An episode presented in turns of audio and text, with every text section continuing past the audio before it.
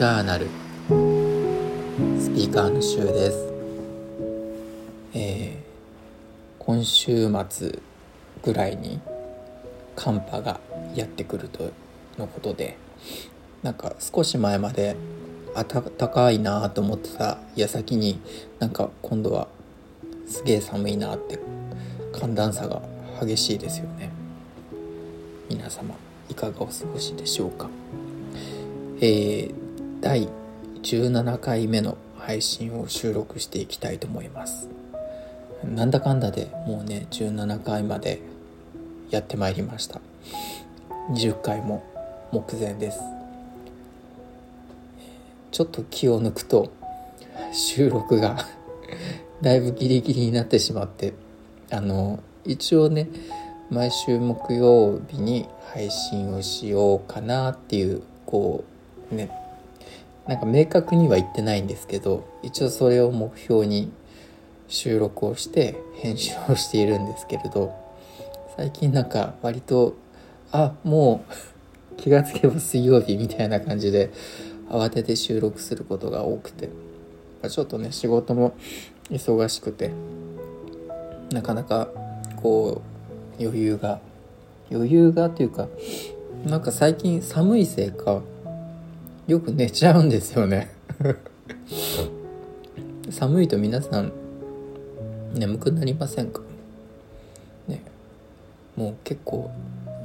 寝ることに関してはいつまででも眠れちゃうんですけど特に朝とかはね本当もう一生布団から出たくないって感じなんですけど。さて今日はですね、うん、何を話そうかなってちょっとなんか迷ってはいたんですけれど、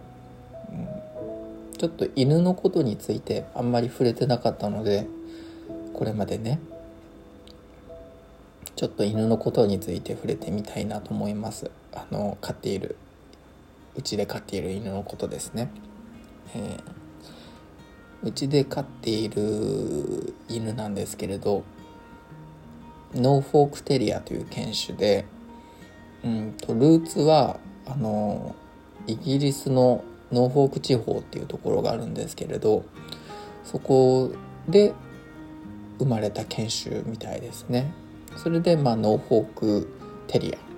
ていうんですけれどもで、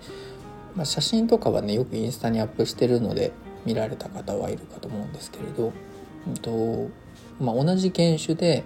うちは耳がこう垂れ下がっている犬種なんですけれど耳がこう立っている犬種もいて全く同じような容姿でね耳が立っている犬種はノーリッチテリアっていう犬種になるんですよ。微妙にねちょっと違うんですね。で大体ですねオスで成犬で6キロから7キロぐらいでメスが5キロぐらいかな。ちょっと一回り小さいんですけれど。でそのノーフォークテリアという犬種を飼っています。で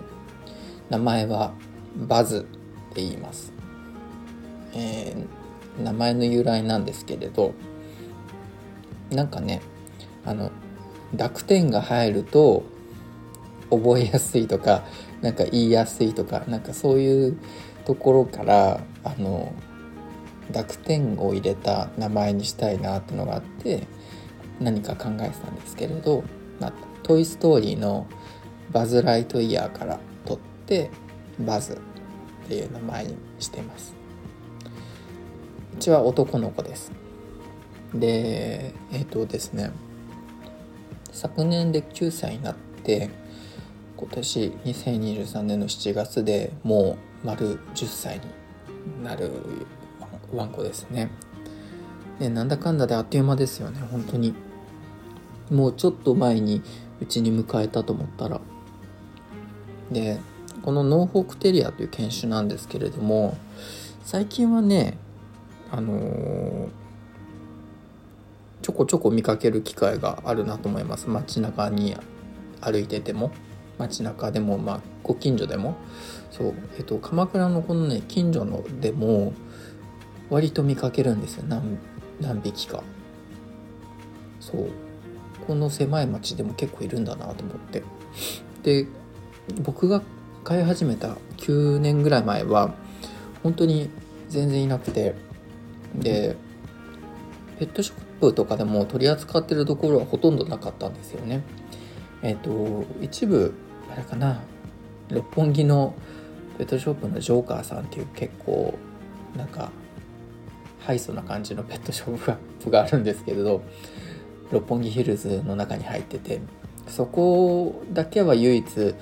都内で取り扱ってるペットショップさんだったんですけれども価格がまあねちょっとえげつない価格だったんですよね。まあ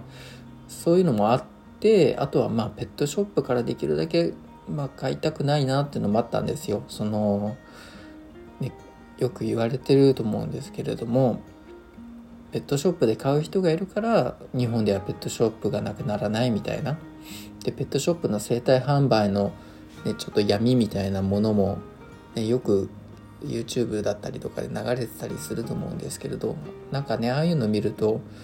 うん、ペットショップにいるワンちゃんたちちょっとかわいそうだなって思っちゃいますよね。まあ全部が全部そうではないとは信じたいんですけれどもやっぱりなんかねまあでもそもそもね生き物に値段がついちゃうっていうのもちょっとやっぱりねなんか思うところはあるなってところはあるんですけどでねなんか成長したら安くなっていくっていうすごいちょっと、悲しいじゃないですか。成長したら安くなるってなんかね本当ちょっと嫌ですよね。なんかそういうところに値段がついてしまうのって、うん、まあねそこにでも需要があるから仕方ないのかもしれないんですけれども。じゃあね売れ売れ残ったワンちゃん最終的にどうなっちゃうなだろうって思うとね考えたくないですよねあんまり。うん。まあ、ね、そういうところもあって、まあ、できるだけブリーダーさんのところで、ね、譲り受けたいなっていう思いがあってまあでももちろんそのペットショップで取り扱ってるところもなかったっていうのもあって日本でね譲り受けられるブリーダーさんを探してで見つけて、まあ、いくつかあってそのブリーダーさんがねノーフォークテリアを取り扱っている。でブリーダーさんに連絡して、まあ、逐一あのチェックをしてた感じですねワンちゃんが生まれたか生まれてないかみたいな。でなんでそのこのノーフォークテリアを僕が選んだのかっていう、まあ、理由なんですけどなんかねもともと実家では犬を飼ってたんですけれど犬はね実家では2回ぐらい飼っていて、まあ、両方ともミックス犬であの保健所から引き取った犬だったんですけれどもまあそういうのもあっていつかまあ犬を飼いたいなっていうのは漠然とあったんですよね。であんちゃんを飼いたいって思いはあってでも飼うんだったら本当は大型犬がちょっと憧れがあったんですよずっと。まあでもねこう都内に住んでてしかもましてや一人で大型犬なんてまず無理じゃないですか。で無理だなと思って、まあ、でもせめてなんかゴールデンとかが好きだったのでゴールデンみたいななんか可愛らしいね小さめの犬いないかなと思った時にいろいろ調べてたらなんかノーフォークテリアって割とちょっとゴールデンっぽくないって僕は個人的に思ってて、まあ、それでのフォークにちょっと目がいったんですけれど、まあ、なんか今今よくよく見ると大して似てないなって感じですけどまあなんか当時はねなんかちょっとゴールデン小さくした感じかなとは思ったりかしてたんですよねその垂れ耳で、まあ、でも実際はね別にそんなことないかなってちょっと思いましたまあでもねちょっとそういった理由もあってノーフォークかわいいなと思ってノーフォーク探しててでブリーダーさん見つけてでまあなんかね買おうと思ったタイミングが結構いろいろマッチしたんですよね。その一つはあのもちろんその子犬がちょうど生まれたっていうことですよね。でもう一つはあのそのタイミングでなんとなく引っ越しも考えていてペットが飼えるマンションがポロって出てきたちょっと広めの。でもう一つがそのサラリーマンを辞めてあの自営業として独立してちょっと仕事をしていこうっていうタイミング。この3つがなんかタイミングが割とポンポンポンと重なってでサラリーマンだったらちょっとね出勤とかがあるからずっと家に入れないから面倒見れないしその中で買うのはちょっと考えられなかったので独立したらほとんど家にいるので犬飼えるかなと思って決めたんですけど、まあ、そのタイミングが全部同じぐらいにやってきたので、まあ、これはちょっともうこういうタイミングなんだろうなと思ってでブリーダーさんのところに行ってブリーダーさんのところがね埼玉の深谷っていうところなんですけれどあの都内からだと電車でね割と遠くて2時間近くかかるんですよ。2時間近くって結構ですよね、うん、でそっからさらに車でみたいな感じだったんでかなり遠かったんですけど。ではるばる行ってまあでもね見ちゃうともうなんかノーっていう選択肢がやっぱなくなっちゃうんですよねどうしてもね。でまあ迎えることになったっていうのがもう9年ぐらい前の出会いですね。だいたい生まれて4ヶ月ぐらいで迎えることになったので。まあそんなこんなでね今年でもう付き合いも10年になりますよ。と同時になんか犬を飼うタイミングと同時にあの人間のお付き合いが ぱったりと途切れてしまったんですよね。まあなんかあるあるかもしれないんですけれど悲しいかな。あの犬を飼ったらペット飼い始めたら恋人できなくなるよみたいなよくね言われるじゃないですか。もうまさにその典型ですよね。うん、なんかこのバズがうちに来てから誰一人いないです。うん、まあでもねあの迎えるまで前では結構ふとした時になんか寂しいなとかっていう思いがちょっとやこう押し寄せてくるわけですよ。なんか一人で生きるのってなんか寂しいなって誰かいたらいいなみたいなってきっと誰しもが思うと思うんですけれどまあでもねワンコがうちにやってきてからというもの寂しさってものがねびっくりするぐらいやっぱ消えちゃったんですよね。なんかそれはでも今でも割とそうですね。もうずっとそのあ一人で寂しいみたいな思いはほぼこの9年間感じてない気がします。うん、なんかでもそれって結構すごいことですよね。やっぱり人って一人で生きてるとどうしても寂しいなと思う瞬間ってあるじゃないですか。なんか結構それでちょっと悩んじゃったりとか。うん、でもねまあ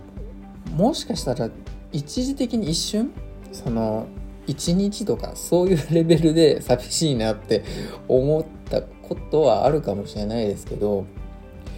なんか継続してね寂しいななんか続いたことはないんですよね。まあだから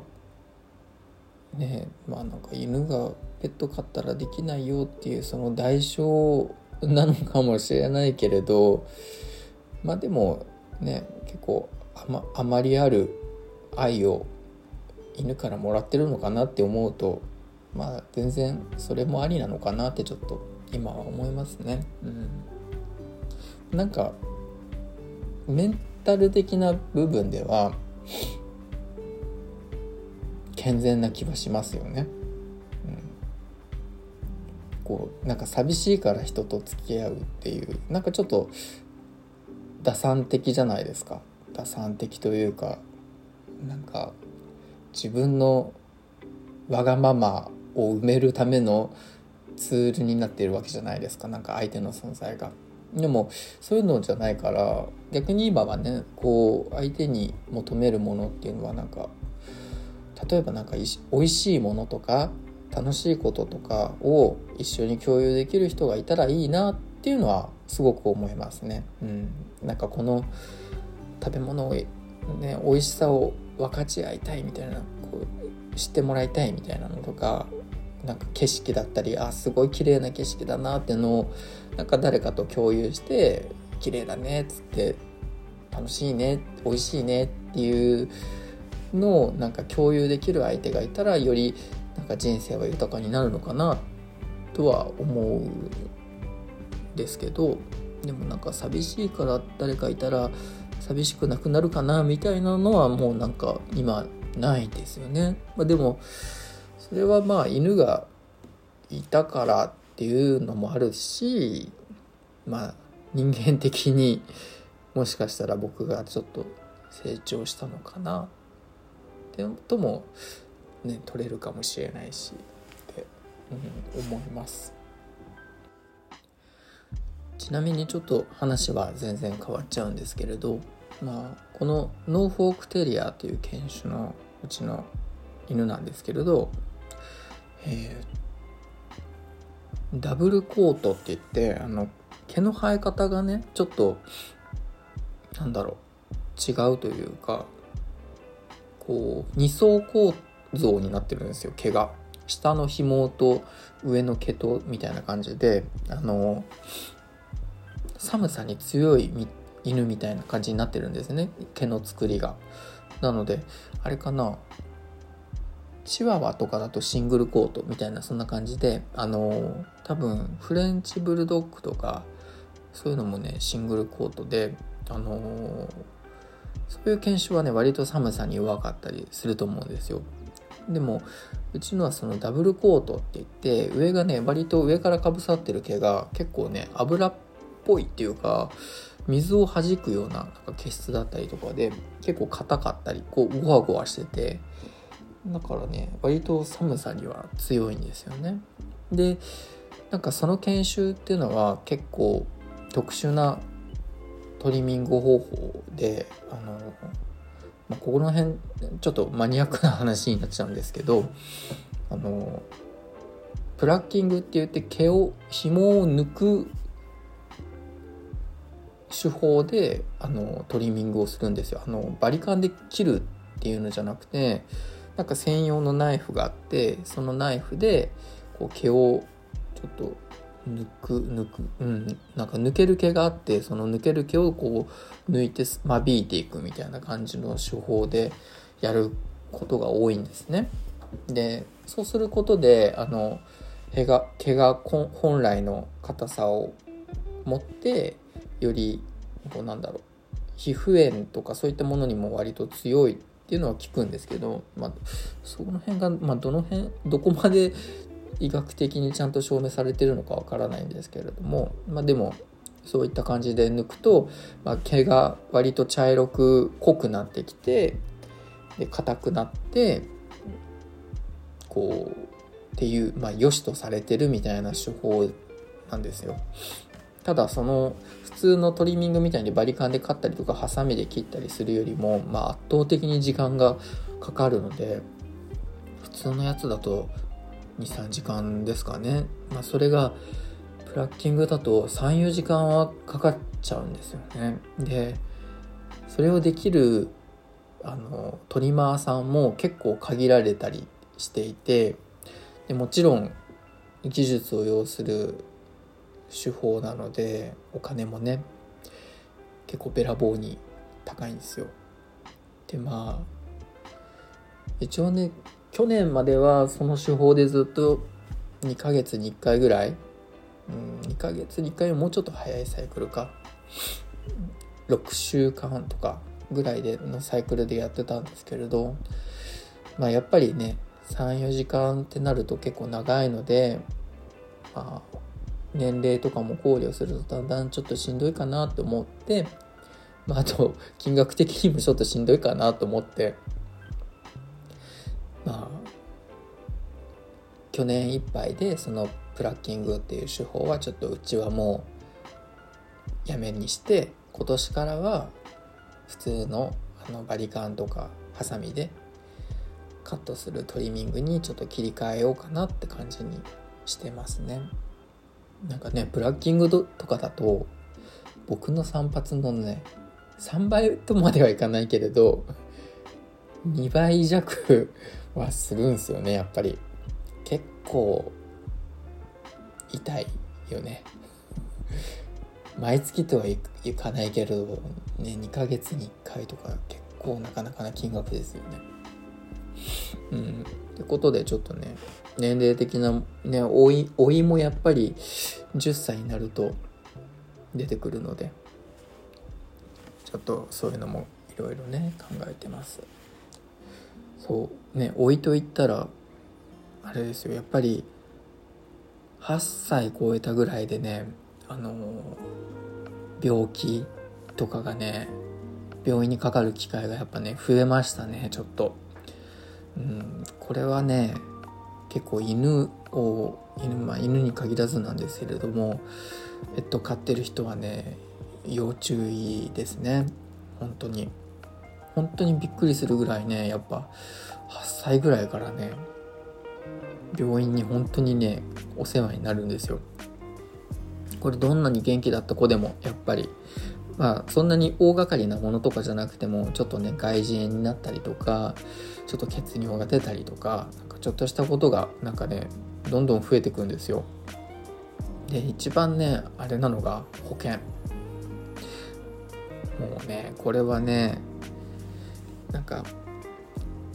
こういう小さい頃一回入ってたんですよアニコムに、まあ、でも犬の保険って犬飼ってる人なら多分わかると思うんですけどあの人間の保険みたいに若い時に入っていればあのずっと安くなるみたいなそんな感じじゃなくて普通に年齢とともに保険料が上がっていくんですよ、まあ、だからねなんか若くて怪我とか病気をあんまりしないうちは正直ね保険にあんま入らなくてもいいかなとは思います。なんか別に入った年齢で金額が変わってくからうんあのその年齢に応じてねちゃんとはい早く入ろうが別に関係ないので、うん、だから元気な若くて元気なうちはまあ保険が不要かなとは思うんですけれどただねえっと67歳ぐらいになってくるとね要注意で8歳とかは結構もうもうなんだろうアラートアラートですよ。なんだろう。えっとね8歳ぐらいから入れなくなる保険って結構出てくるんですよ。あの7歳まで加入かとかっていうのが結構あってアニコムとか多分そうで。だからこう8歳ぐらいでちょうどね本当に病院にかかる機会が増えてきてああちょっともうそろそろ保険入らなきゃなって思った矢先に対象外みたいな感じだったりとかしてあの結構ね保険保険がね選択肢が少なくなっちゃうパターンが多いので、まあ、6歳7歳ぐらいになるとちょっとね保険考えた方がいいと思います。し、まあ、注意した方がいいですね。あの加入制限があったりするので。でねアニコムとか本当に要注意ですね。ねなんかアニコムはね便利なんですよね。窓口で生産できたりできるので。まあでも他の保険の方がね案外安い保険も今結構いっぱいあるので、うん、ちなみに僕はですねその8歳になった頃にあそろそろ8歳過ぎた頃か。ほんと8歳1ヶ月とか2ヶ月過ぎた頃にあもう保険ギリギリ入れなかったやみたいな感じだったので。えっ、と SBI のペットの保険があったのでそれがね9歳ぐらいまでは確か OK で9歳か10歳かな。うん。で年間で結構安くて50%保証70%保証ってあって、まあ、50%保証の方僕は選んでるんですけど、まあ、そっちを選んでちょっとね入れたからなんとか滑り込みで入ったんですけれどまあね皆さんもペット飼ってる方は本当年齢には要注意ですね。まあそんな感じでちょっと今日は僕と飼っているワンコのバズについて犬にまつわる話をちょっと話してみました。なんだかんだで結構な尺になったなと思って。うん。そんな感じで今日は終わります。なんか週末から、ねま、寒くなるっぽいので週末来週の月曜もしかしたら雪みたいな話もちょっと聞くので皆様どうか気をつけてください。僕もね腰が 腰が弱いからちょっと気をつけない起きる時とかね